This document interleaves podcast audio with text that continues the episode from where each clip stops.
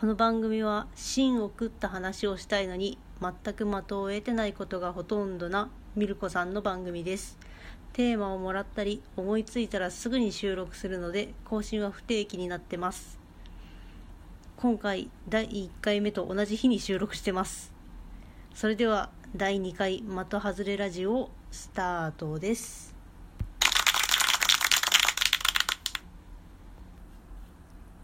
はい。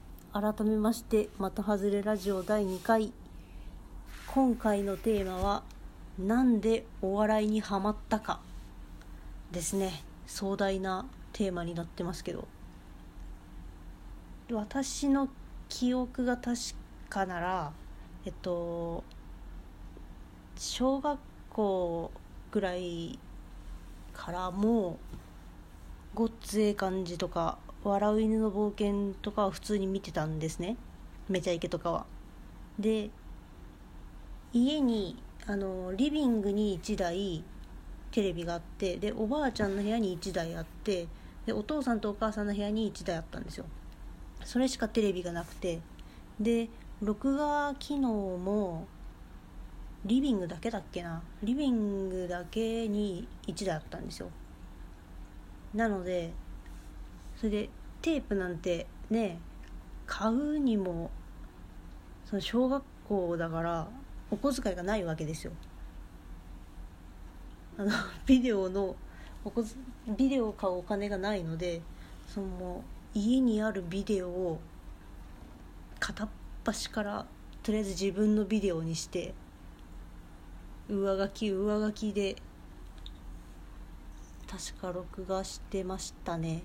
で多分一番最初のこんなにハマるきっかけになったのがあの近所のあの幼なじみの金ちゃんがいるんですけど金ちゃんが「えっと、これ見る?」っつって爆笑オンエアバトルの録画を見せてくれたんですよでそれが衝撃的で多分その時ねネタネタ番組はなかった気がするんだよなこっちでは。あんまり深夜番組とか見てなくてでゴールデンしか見てないのでもう下手したらネタやってるの見るのはえっといやでもないな。ないなうん。新喜劇とかは普通にあのお昼帰ってきてからあの 土曜日半ドンだったので半ドンだったので半あの午前中授業やって帰ってきてばあちゃんの焼き飯とか母さんの焼きそば食べながら見るってのが多かったんですけど吉本は。でもそこまで吉本にはまるってほどでもなくて。で金ちゃんがオンエアバトルの録画見せてくれたんですよ。でそれが衝撃的ででオンエアバトルってなんだってなって調べ始めたらなんでか知らん私の記憶ではなんでか知らないんですけど深夜の番組なのに夕方再放送かなんかで流れてたんですよ。でそれ見てうわーってなってこんな人たちがいるんだ若手の人たちがいるんだと思って。で本当に片田舎ですから豊橋は。もうねお笑いなんて来ん来んですよ。来ないんですよ。来るわけないじゃんみたいな。本当田原でオアシズが結成されたのがもう奇跡なぐらいなんですよ。あ田原っていうのはあの豊橋の隣の市なんですけど般若のカナダさんもいたりとかあの出身地なんですけどでもね田原でなんでっていうぐらいのど田舎ど田舎というかお笑いには全くえっと触ってない文化のところでオンエアバトルを見るわけですよ毎週。毎週毎週見てうわすげえすげえってなって。それから録画してでえっとある日なんかテレビ欄とラジオ欄を見る習性があって習性習慣があったんですけどその時にラジオ欄で「大の字」って見たんですよ。えあの大の字？ってなって。で聞き聞いてたん聞いたのがその CBC ラジオだけでしか流れてなかったんですけど「大の字のキスで殺してくれないか」っていう番組があってラジオ番組が。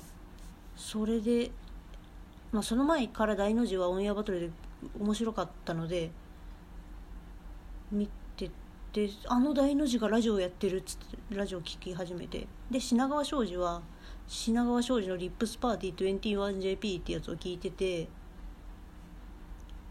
でそれでですねうん。それで品賞のこと知ってたりとかあといろんな人がラジオをやまあうんと愛知のラジオ事情を話し出すと長いのでこれぐらいにするんですけどで特に好きだったのが大そのさっき言ってた大の字と品川庄司とアメリカザリガニと田上義恵なんですよ。いや田上さんあれ絶対売れるって思ったのに何今の今の感じみたいな感じになっとって。いや悲しいですね。田上義恵さん本当頑張ってほしいんですけど。今の若い子知ってるのかな状態なんですよね。いや田上さん本当頑張ってほしい。面白いのになんで世界世間がついていかんのかっていう感じで悔しいですけど。でねそれ確かそれでそっからでなんでか知らんけど CS に入っとったんですね。で CS に入っとって CS のガオラ見たらなんかなんだっけな。ベース吉本が見れたんですよ。ベース吉本の番組が34個ぐらいあってでそれを見れたんですね。そこでえっと陣内さんとか藤原とかバッファロー五郎とか友近とかもその辺の人たちを知ってで確か時代的に若手に千鳥とキリンとダイアンがおったぐらいなんですよね。でその千鳥のネタであの橋本龍太郎のネタがあるんですよ。橋本龍太郎のネタがいまだに頭から離れんくて。でそのえっとなんか今千鳥のネタを見てるんですけどいや走りの方が面白いだろうってたまに思っちゃう時があるんですよ。いや本当面白いんですけどね。今のも。うん。でえっと中学校もそんな感じか。中学校にないない聞いてたかな。中学校の後半ぐらいか。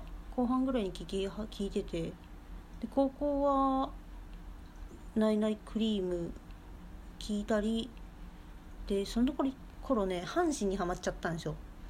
阪神にはまっちゃったのででそっかそれとかでいろいろちょっともやもあの阪神ばっかり集中してたんでお笑いはちょっと離れたんですけど。で大学になったら東京吉本の「アゲアゲライブ」ってやつが普通にインターネットで見れると。夕方6時とか5時半とかあれ？4時とかか？分からん。5時か。5時ぐらいからライブ見れてでその後7時ぐらいから何だっけな他のライブがあのなんていうんですか？戦うやつじゃなくてなんかショーショー的なコーナーライブみたいなやつが見れる。ネットで見れるってなって。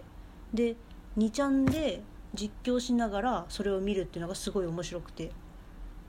もうほとんどはね実況しながら見てるんですよね。よく考えたら実況しながら見とるなと思ってそれは。でそこでなんか変なノリとかその見とる人たちだけのノリとかがあったりとかして面白かった。っていうのがありますね。でえっとラジオは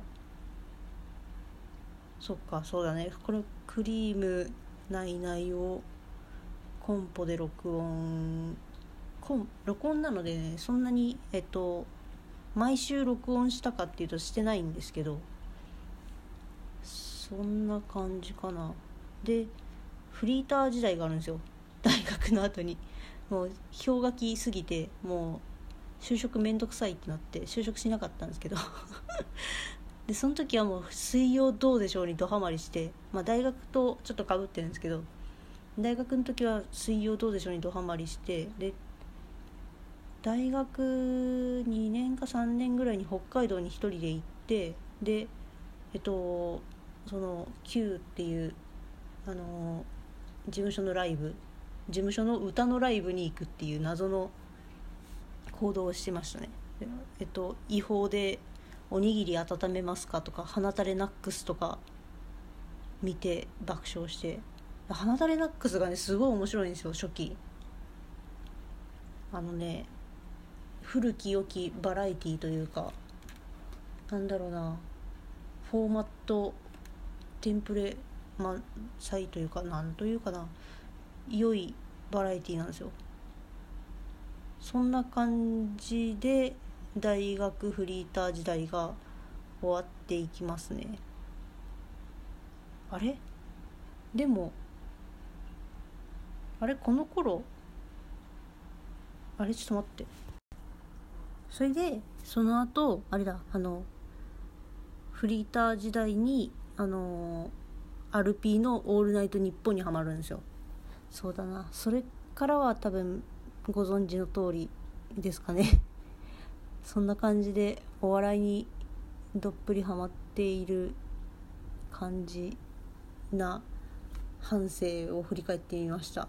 なんかちょっとよくわからんな。終わりです。終わりどうもありがとうございました。また2回目があったらお聞きあ2回目じゃないよ。3回目があったらお聞きください。では。